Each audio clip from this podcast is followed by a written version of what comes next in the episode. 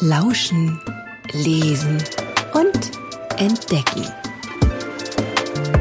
Taucht mit Books at Bamberg ein in die Welt der Bücher.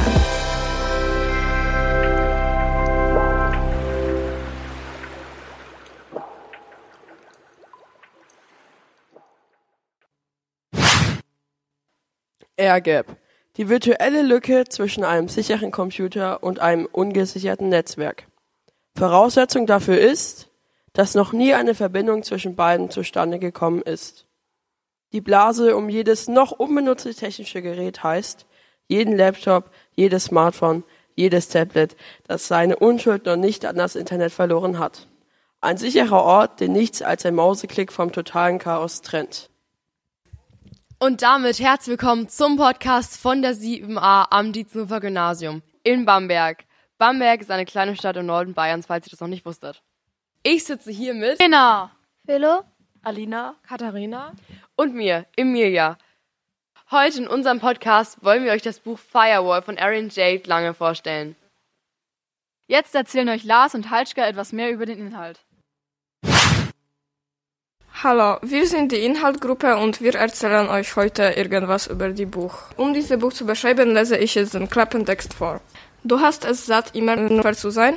Sehnst dich nach ein bisschen Gerechtigkeit. Die Freunde von Springern sind auch deine Freunde. Sie wollen Gerechtigkeit, es den Leuten heimzahlen, die ihren Mitschüler durch schlimme Mobbing-Attacken auf dem Gewissen haben. Und gleichzeitig die Cyberstasi, die seitdem sämtliche Online-Aktivitäten an der Schule aufs Strenge überwacht, aufstricksen. Dabei soll Ellie ihnen helfen. Ellie selbst ist zwar klar, dass das gefährlich werden könnte, aber die Verlockung, seine Hackerfähigkeiten zu testen, ist einfach zu groß. Doch was als Spiel beginnt, gerät nach und nach außer Kontrolle und Ellie erfährt, was passiert, wenn man Gerechtigkeit mit Rache verwechselt. Um das Buch schnell im Laden oder im Internet zu finden, beschreibe ich jetzt das Cover. Das Cover ist hauptsächlich rot. In der Mitte des Covers sitzt ein Mensch in einem roten Pulli, von dem man das Gesicht nicht erkennen kann. Er hat ein Laptop mit dem Magellan-Logo. Im Hintergrund sind viele rote Einsen und Nullen. Das ist Programmiersprache. Und steht in sehr großen Buchstaben Firewall. Und oben in der Mitte steht Aaron Jade Lange. Das ist die Autorin dieses Buches. Jetzt noch etwas zu den Hauptfiguren. Ellie ist die Hauptfigur und programmiert für sein Leben gerne. Er ist sarkastisch, frech und hat einen ausgeprägten Charakter. Und hat deswegen auch nur einen Freund. Ted. Er ist intelligent. Er kann auch programmieren und hat nur einen Freund. Er war früher mit einem Junge befreundet, Jordan Springer, der sich umgebracht hat. Er ist unsozial und fast niemand mag ihn. Er ist nicht so nett. Maus, er hat wahrscheinlich ADHS und kann deswegen nicht rückstehen, aber kann genauso wie Ellie und Seth gut programmieren. Er ist lustig, aber hat trotzdem nur einen Freund. Das ist Seth. Er war auch mit Jordan Stringer befreundet. Zack ist der Beste und er ist auch der einzige Freund von Ellie. Er kann programmieren und spielt gern Schach. Er ist intelligent und hat auch wenig Freunde. Isabel. Isabel ist die einzige weibliche Protagonistin. Ihre Familie kommt aus Mexiko und sie kann deswegen Spanisch. Darin gibt sie Ellie Nachhilfe. Isabel macht einen Vlog über Schminke, den Ellie anschaut, denn er ist in sie verliebt. Misty, die Stiefmutter von Ellie. Sie war früher eine Stripperin in Florida. Sie ist nett, aber trotzdem Ellie mag sie gar nicht. Sie ist viel jünger als Vater von Ellie und kann fließend, äh, fließend Spa Spanisch sprechen. Vater von Ellie. Er heißt mit Vornamen Paul, er ist streng, hält nicht viel vom Programmieren, er ist immer auf Arbeit und seine Frau ist gestorben. Und er interessiert sich auch sehr wenig für Ellie. Emilia, hast du eigentlich Erfahrungen über das Thema Mobbing? So, ich meine, jeder von uns kennt ja mindestens eine Person, die schon mal gemobbt wurde oder wurde im schlimmsten Fall sogar selber gemobbt. Ist dir eigentlich bewusst, welche Folgen das Thema Mobbing ziehen kann? Ja, so Depression oder vielleicht sogar im schlimmsten Fall Selbstmord, oder? Ja, das ist schon echt traurig. Das Buch behandelt auch das Thema Mobbing. Und genau über dieses Thema wollen wir euch jetzt an der Textstelle vorlesen. Auf den Tag genau, ein Jahr nach Jordan Springers Pyro-Show, lag ich blutend unter einem von diesen Postern auf dem Boden im Jungsklo. Ich hatte den Schlag schon gespürt, bevor er mein Gesicht traf. Der Sekundenbruchteil vor dem Aufprall schien sich zu einer Ewigkeit auszudehnen. Und als Malcolms Faust schließlich mit meiner Augenhöhle kollidierte, war ich fast dankbar. Jetzt lag ich vor einem Pissoir und hinter meinem linken Auge explodierte der Schmerz. Malcolm ging neben mir in die Hocke und beugte sich vor, bis seine roten Haare und Sommersprossen mein gesamtes Blickfeld ausfüllten. Die Natur musste echt Horror haben. Ausgerechnet einem Typen wie Malcolm Mahoney diese süßen braunen Sprenkel auf Wangen und Nasen zu verpassen, die ihn wie einen unschuldigen Zwölfjährigen wirken ließen. Du hast nichts gesehen, kapiert? Damit hatte er vollkommen recht. Gesehen hatte ich wirklich nichts. Er hob erneut die Faust, und ich machte mich auf einen weiteren Hieb gefasst. Dann aber krallte er im letzten Moment seine Wurstfinger in meinen Haaren, riss mich hoch und schob mich mit dem Kopf voran ins Pissoir. Hast du gehört? Ich wirkte, als ich die dreckige Keramikoberfläche unter meiner Wange spürte. Da hätte ich ja lieber noch mehr Prügel eingesteckt. Ja, presste ich durch zusammengebissene Zähne hervor. Denn gehört hatte ich so einiges, zum Beispiel wie er das Mädchen in der Klokabine bedrängt hatte, endlich auf das Stäbchen zu pinkeln. Wie er ihr vorgeworfen hatte, sie wäre zu doof, um ihre Pille zu nehmen. Okay, teilweise war ich wohl selber schuld. Die Klotür. Die brauchten nämlich immer eine Ewigkeit, um hinter einem zuzufallen. Aber dafür tat sie es dann mit einem Krachen. Das ohrenbetäubende Laut von den Fliesen und Keramikkloschüsseln widerhallte. Rückblickend hatte ich also eigentlich noch jede Menge Zeit gehabt, um mich mit vom Acker zu machen. Als ich die Mädchenstimme in einer der Klokabinen hörte und allerspätestens dann, als Malcolms dazukam. Aber nein, ich musste ja unbedingt stehen bleiben und lauschen, wie der letzte Stalker, bis die verdammte Tür mich mit ihrem Radau verriet. Fast in, dies, in derselben Sekunde kam auch schon Malcolms aus der Kabine gestürmt, zerrte an der einen Hand des Mädchens hinter sich her und schubste mich mit der anderen gegen die Wand. Kleiner Tipp von den körperlichen Unterlegenen und oder sozial gehandicapten Nerd. Wenn der Schulschläger sich mit vorgehaltener Faust erkundigt, wie viel du gehört hast, halt einfach den Mund. Malcolm verstärkte seinen Griff um meinen Hinterkopf. Erzähl irgendwem davon und du steckst noch tiefer in der Scheiße als ich. Solange der Name auf dem Vaterschaftstest nicht Eli Ben Nettstadt Malcolm Mahoney lautet, wage ich, das zu bezweifeln. Aber wenigstens das behielt ich für mich. Klar hätte ich es nur zu gerne laut ausgesprochen, aber im Moment ließ ich den Mund schon allein deswegen lieber zu, damit ich nichts Widerliches reinbekam. Ich war dem Duftstein des Pissoirs so nah, dass ich daran hätte nuckeln können. Stattdessen rutschte mir ein Wimmern raus, und ich hasste mich dafür, wie klein und erbärmlich ich dadurch wirkte, aber es half. Malcolm ließ mich los und richtete sich auf, anscheinend zuversichtlich, dass meine Message angekommen war. Betrachte das hier als deine heutige Lektion in Sexualkunde, sagte er und es klang fast schon kumpelhaft. Er kratzte sich am Kopf und wirkte eine Sekunde lang jünger als sonst, bevor ihm wieder einzufallen schien, mit wem er redete. Lachend gab er mir einen Klaps auf die Schulter. War wahrscheinlich auch die erste für dich. Was, Bennett? Ich konnte gerade noch ein Augenrollen unterdrücken, um diese neuerdings ziemlich schmerzempfindliche Region nicht unnötig zu strapazieren. Malcolms wischte sich die Hände an seiner Jeans ab, als wären sie kontaminiert. Nachdem er sich mich angefasst hatte, vielleicht hatte er Angst. Meine Jungfräulichkeit könnte ansteckend sein. Wir sehen uns, warnte er mich. Und nicht vergessen, das hier bleibt unser, unser kleines Geheimnis. Ich freue mich darauf. Während er sich umdrehte, hob ich die Hand zu dem Zweifingergruß, den ich bei den Pfadfindern gelernt hatte. Ja, das ist schon echt heftig, aber im Buch gibt's nicht nur schlechte Seiten, sondern auch gute. Buch geht es auch um das Thema Liebe. Hast du schon Erfahrungen mit dem Thema Liebe gemacht? Ja, schon ein bisschen. Und du? Nein, noch nicht richtig, aber ich war schon mal verliebt. Ja, oh mein Gott, ich auch. Wie war's bei dir? Ich hatte Schmetterlinge im Bauch und war immer aufgeregt, wenn ich mit ihm geredet habe. Aber wir haben dann halt so gechattet und dann hat sich halt irgendwas ergeben. Das ist aber schön, das freut mich für dich. Ist ja schön für euch beide. Aber jetzt wollen wir etwas über Ellie und Isabel im Buch erfahren. Nach der letzten Stunde schlich ich mich durch den Seiteneingang raus, um Malcolm und seinen Schlägerschergen aus dem Weg zu gehen, die meistens auf dem Parkplatz abhingen, und wenn ich ehrlich war, auch um Zach aus dem Weg zu gehen. Ich hatte einfach gerade keinen Nerv dafür, diesen beschissenen Tag zu rekapitulieren. Ich kramte meine Kopfhörer aus dem Rucksack und drehte die Lautstärke voll auf, um das schulschlussübliche Geschnatter all der Leute auszublenden, die heute nicht auf dem Klo zusammengeschlagen und anschließend von ihrer Spanischlehrerin zurechtgestutzt worden waren. Ich wollte nichts davon hören und am liebsten auch nicht sehen. Obwohl streich das mit dem Sehen. Am Fahrradständer lehnte Isabel Ortega. Sie trug eine tief sitzende Jeans und ein rosa T-Shirt, das vielversprechend über ihre Brust spannte. Oh Mann, solche Kurven gehören echt verboten. Sie war allein und flocht sich gelangweilt die langen dunklen Haare. Wahrscheinlich wartete sie auf irgendeinen glücklichen Typen, und ich musste direkt an ihr vorbei. Ich drehte die Lautstärke runter, so wie manche Leute es machten, wenn sie an einem Autounfall vorbeikamen, als würde der niedrige Lärmpegel irgendwie helfen, die komplizierte Situation zu erfassen. Die Kopfhörer behielt ich trotzdem auf, damit es nicht irgendwie komisch wirkte, wenn ich einfach wortlos an ihr vorbeiging. Obwohl was sollte ich denn auch bitte zu Isabel Ortega sagen? Ich find's echt sexy, wie du deinen Namen aussprichst. Isabel.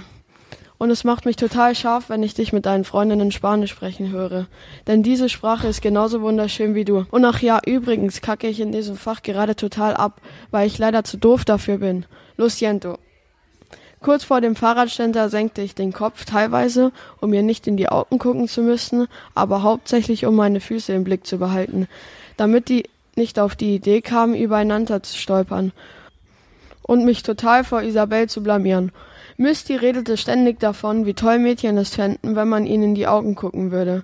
Aber das lag wahrscheinlich daran, dass die Männer, mit denen sie früher äh, beruflich zu tun hatte, sich in der Regel auf etwas tiefer liegende Bereiche konzentrierten. So schön wie das Buch auch ist, es gibt ganz viel Drama.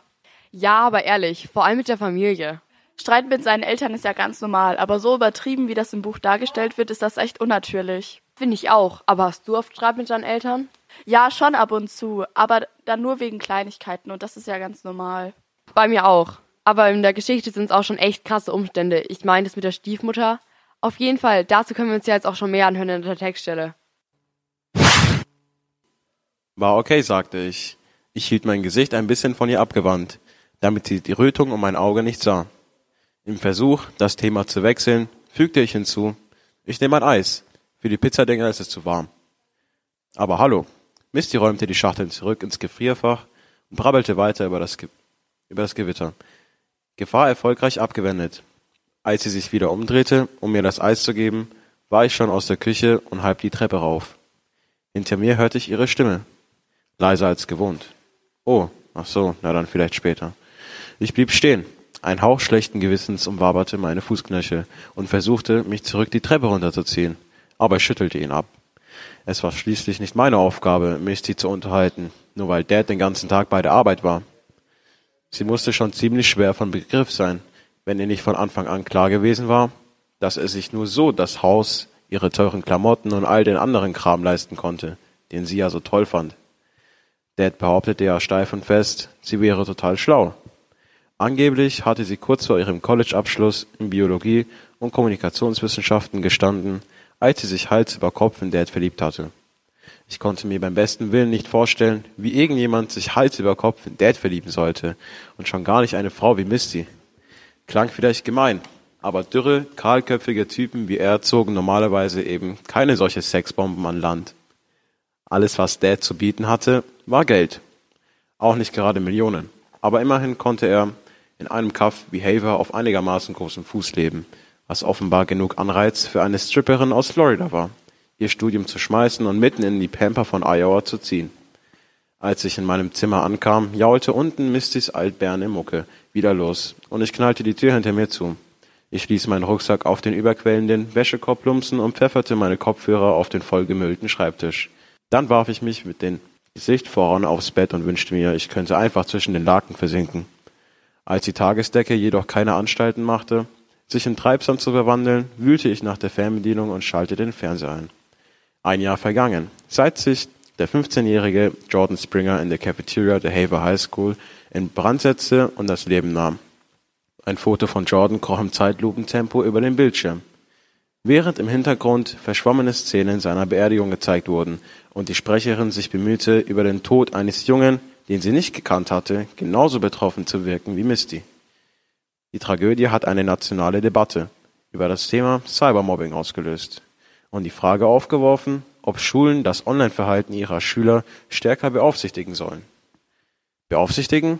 Bespitzeln, träfe es wohl eher.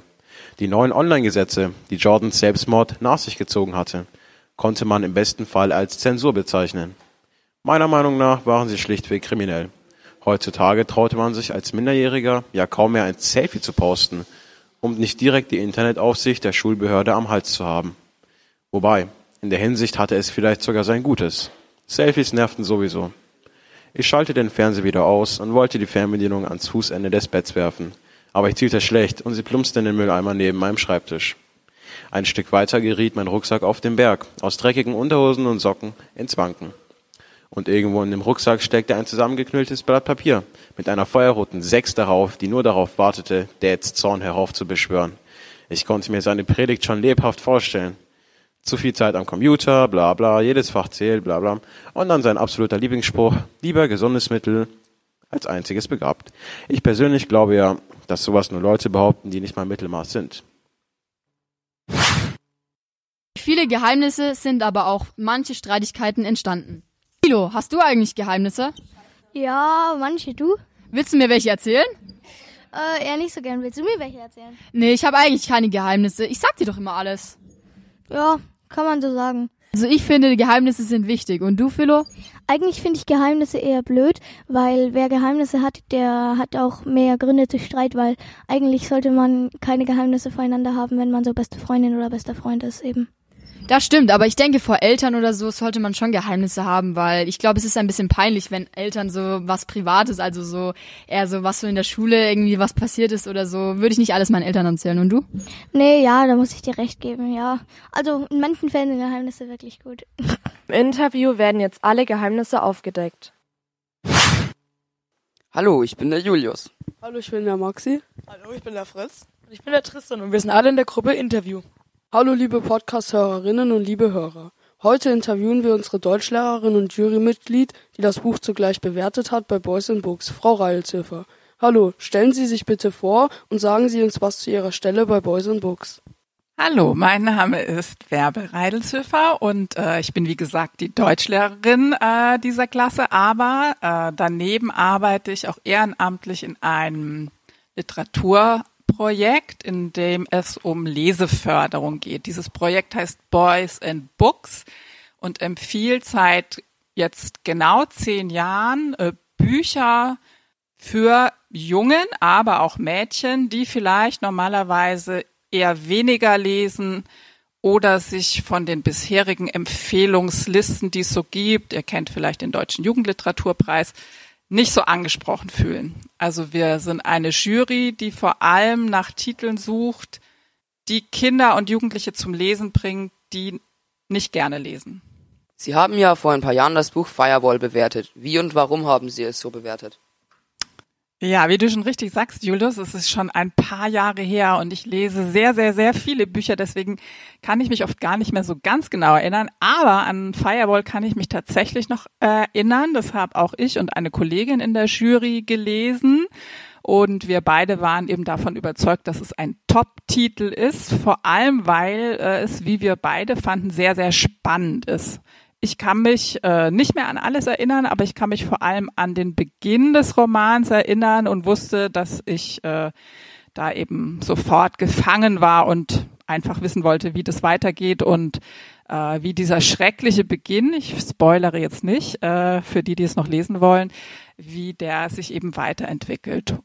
Und abgesehen davon fand ich auch die Figuren, also den Protagonisten, den Ich-Erzähler, ich weiß gar nicht mehr, wie er heißt, äh, fand ich sehr sympathisch. Würden Sie das Buch immer noch gleich bewerten oder anders? Hm, das ist eigentlich eine sehr spannende Frage, Julius.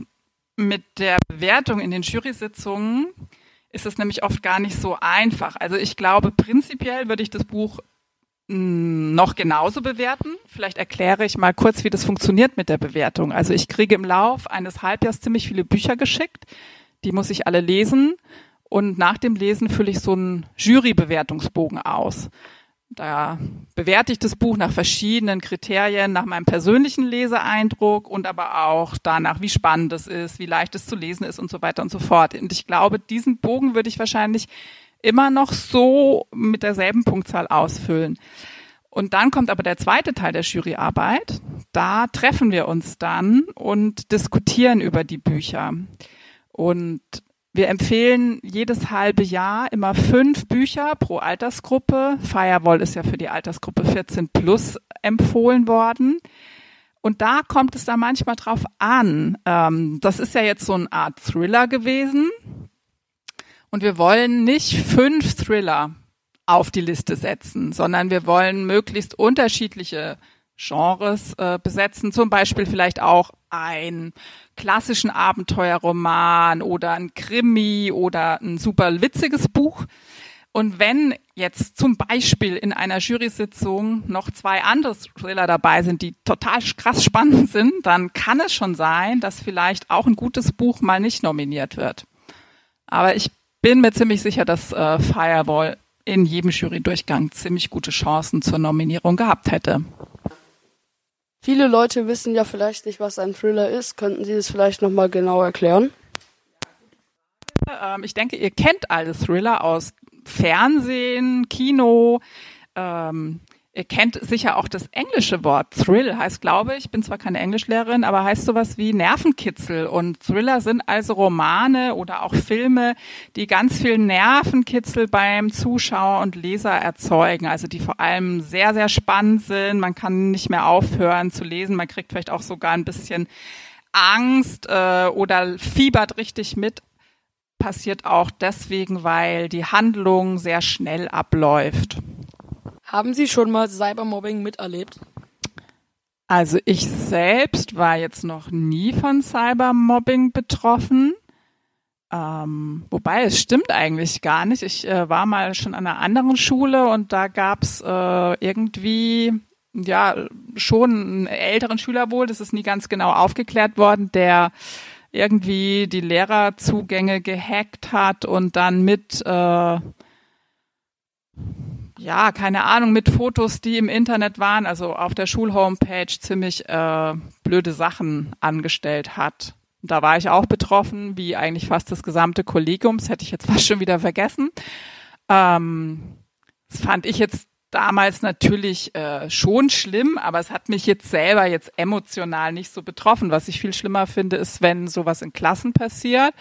Und das habe ich schon erlebt entweder in eigenen Klassen oder kriegt man natürlich auch viel im Lehrerzimmer mit, wenn es wieder in irgendeiner Klasse passiert, dass halt im Klassenchat äh, oder sogar auf sozialen Medien jemand gemobbt wird. Sie haben ja vorhin schon mal kurz die Juryarbeit erwähnt. Erzählen Sie uns doch nochmal, wie genau das abläuft. Ja, also es funktioniert folgendermaßen. Äh, Boys and Books ist ja eine ehrenamtliche Initiative, aber ist an die Pädagogische Hochschule Karlsruhe angegliedert. Das heißt, dort gibt es einen Projektleiter, das ist ein wissenschaftlicher Mitarbeiter und der sucht äh, zweimal im Jahr gemeinsam mit äh, seinen Hiwis, hilfswissenschaftliche Arbeit, das sind Studenten, die durchforsten alle Verlagsangebote, Kataloge, Online-Erscheinungen und suchen dort nach geeigneten Titeln. Für uns ist das allerwichtigste Kriterium in unseren Büchern muss es immer einen männlichen Protagonisten, also eine männliche Hauptfigur geben.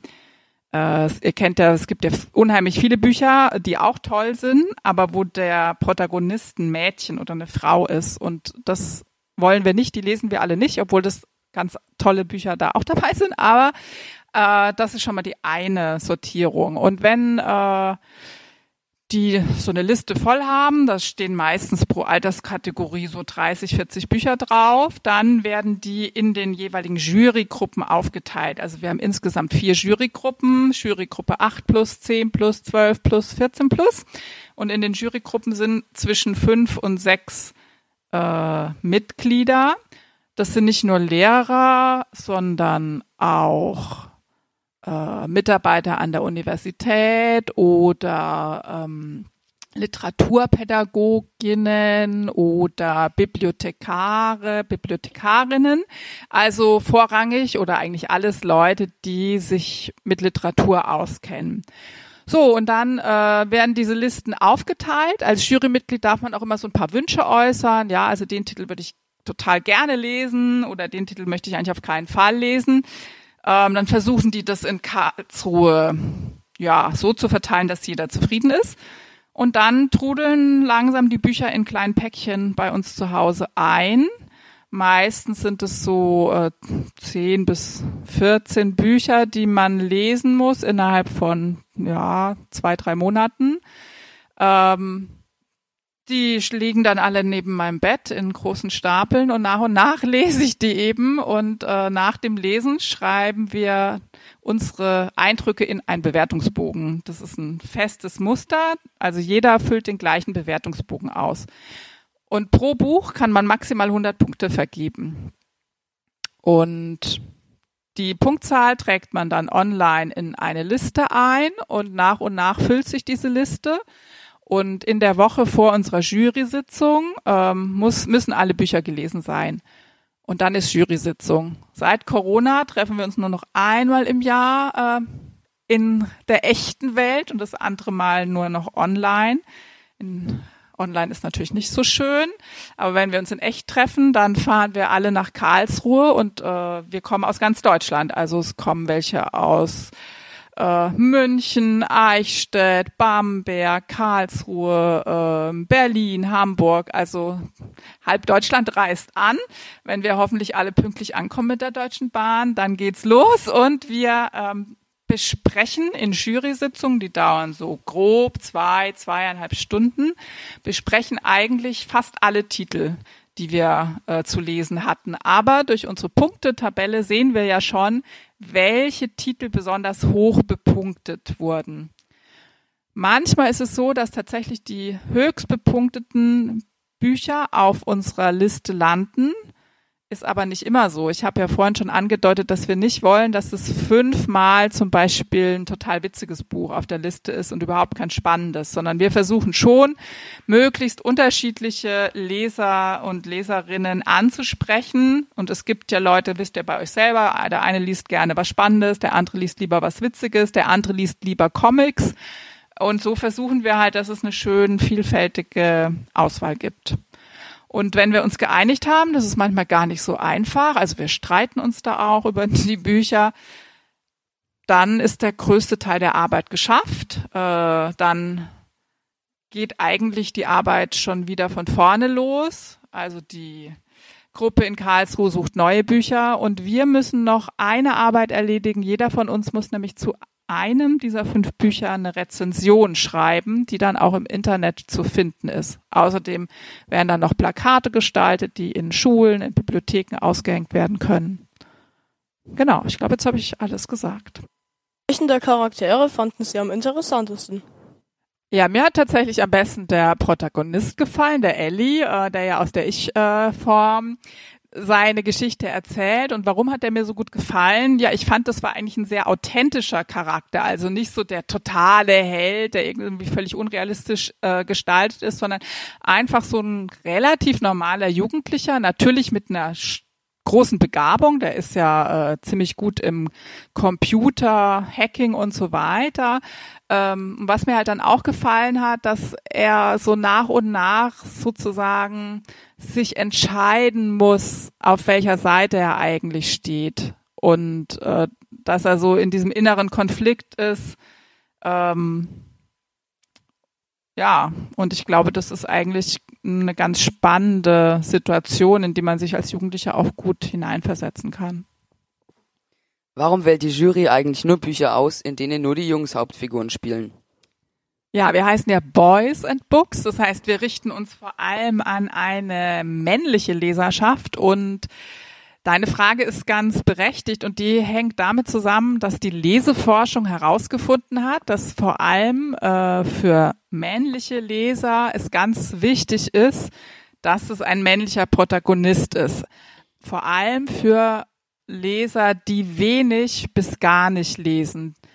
Bei Mädchen, die lesen zwar auch meistens lieber Bücher, wo es eine weibliche Protagonistin gibt, aber die sind auch zufrieden mit äh, Büchern, wo der Protagonist ein Junge oder ein junger Erwachsener ist. Und das ist eigentlich der Grund, äh, dass man das weiß aus der Leseforschung. Das heißt natürlich nicht, ähm, wenn jemand von euch gerne und viel liest oder vielleicht auch nicht, dass euch nicht auch mal ein Buch gefallen kann äh, mit einer weiblichen Protagonistin. Aber tendenziell lesen Jungen lieber Bücher mit männlichen Protagonisten. Und vielleicht, wenn ihr mal drüber nachdenkt und überlegt, welche Bücher euch besonders gut gefallen, vielleicht stimmt das dann auch. Vielen Dank für Ihr Interview und danke, dass Sie unsere Fragen beantwortet haben. Das Buch beinhaltet ja viele interessante und wichtige Themen. Was ist euer Lieblingsthema?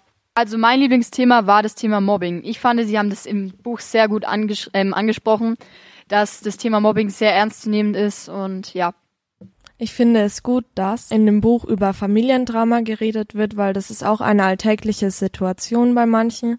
Und ich finde es auch gut, dass am Ende sie und der Vater und Eli sich dann auch verstehen. Jetzt hört ihr die professionelle Analyse. Dann fackeln wir nicht lange und fangen direkt an. Also zuerst einmal sprechen wir darüber, warum Jordan Springer von den Geräten im Krankenhaus abgeschlossen wurde, von seinen Eltern. Also ich denke, Marian hat dazu noch etwas zu sagen. Ich finde es nicht schlecht, aber Marian sagt erst einmal etwas. Ja, ähm, ich finde es komplett unsinnig, ihn überhaupt an die Geräte nochmal anzustecken, weil nachdem er komplett gebrannt hat, nachdem er sich mit Benzin überschüttet hat, ist es doch wohl klar, dass er tot ist. Also von daher ist es unverständlich für mich, dass er dann extra nochmal an die Geräte angeschlossen wird, obwohl sein Leben wahrscheinlich eh nicht mehr zu retten ist. Ähm, aber was sagst du dazu, Lasse?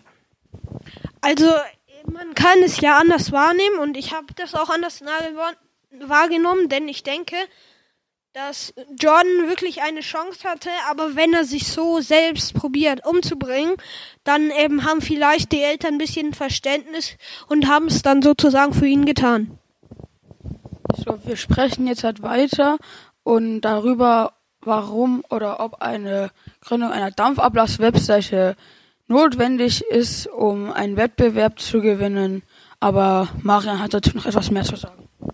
Ja, ähm, ich finde es auf jeden Fall cool, weil mit diesem Wettbewerb, der ja auch amerikanische Cybersicherheitsmeisterschaft genannt wird, können Jugendliche in unserem Alter zeigen, was sie drauf haben, indem sie zum Beispiel ähm, Sicherheitssysteme hacken oder sich in die Schulcomputer reinversetzen.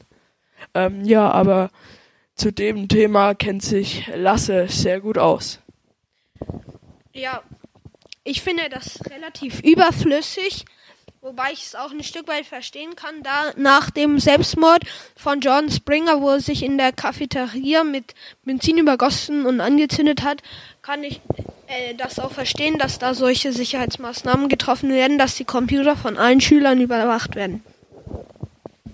Ja, also zur Dampfablass-Webseite kommen wir auch direkt zum nächsten Thema, was über die Dampfablass-Webseite bekannt wurde, und zwar die Massensteroiden-Anwendung von Red Carver. Er nahm halt Massenster also Steroide zu sich, um genauso gut zu sein wie alle anderen. Aber Marian kennt sich, glaube ich, sehr gut mit Steroiden aus, oder? Marian. Da hast du absolut recht. Ich nehme zwar nicht selber Steroide, aber Steroide ist ein Stoff, mit dem man sich sozusagen dopt, um bessere Leistungen im Sport zu vollbringen, wie zum Beispiel Fußball, Rugby oder Football, wie es in Amerika bekannt ist. Aber ich weiß nicht, vielleicht möchte Lasse seine Meinung zu diesem Thema auch noch äußern. Lasse, bitteschön. Ich finde das sehr traurig. Man sollte nämlich im Sport immer mit fairen Mitteln handeln und nie irgendwie irgendwas nehmen. Wenn man halt schlechter ist, dann muss man einfach mehr trainieren. Also da stimme ich dir eigentlich zu, da, weil es heißt auch bekanntlich, Übung macht den Meister. Aber wir sprechen jetzt weiter über den Selbstmordversuch von Maus, wo er sich versucht hat, hinter einer Bühne selbst anzuzünden, genauso wie Jordan, weil er auch verantwortlich dafür war, quasi, dass Jordan sich umgebracht hat. Es gab da so ein, äh, so ein Chat, ich glaube, es hieß Chat Mob. Und da haben sie Jordan versucht runterzumachen und Maus hat eben geschrieben, dass es besser wäre, wenn Jordan tot wäre weswegen Maus sich irgendwann später im Buch umbringen wollte. Und ja, also ich denke, Marian hat dazu noch etwas zu sagen, deswegen Marian, bitteschön. Ja, soweit ich das verstanden habe, ist dieser Selbstmordversuch von Maus genau wie der von Jordan Springer abgelaufen. Das heißt, er hat sich auch mit Benzin übergossen und angezündet. Ähm, naja, also und ich glaube auch, er hat sich in einem Backstage-Bereich von einer Theaterbühne umgebracht. Ja, aber Lasse ist bei in dem Thema ein Spezialist und deswegen möchte er uns vielleicht auch noch etwas mitteilen, was wir hier nicht wissen. Marian hat es nicht richtig gesagt, denn das hat er nur versucht, aber zum Glück kam seine Freunde in letzter Sekunde zu Hilfe, um ihn davor zu retten. Also ich stimme dir zulasse. Das Ganze lief eigentlich so ab, dass Maus das Feuerzeug oder das Streichholz schon in der Hand hatte, aber Seth, das ist ein Freund von ihm, der hat dann ihn umgerannt, damit das Streichholz wegfliegt und er sich nicht anzündet. Und das ist zum Schluss nochmal eine Bewertung der Klasse. Die Klasse hat einen Durchschnitt von 6,13 abgegeben von 10 möglichen Punkten und das ist der Durchschnitt der Klasse. Das war's jetzt, oder? Ja, denk schon. Okay, also, dann hoffe ich, es hat allen unseren Zuhörern gut gefallen und vielleicht hättet ihr ja nochmal was vom Dietzenhofer Gymnasium in Bamberg. Tschüss!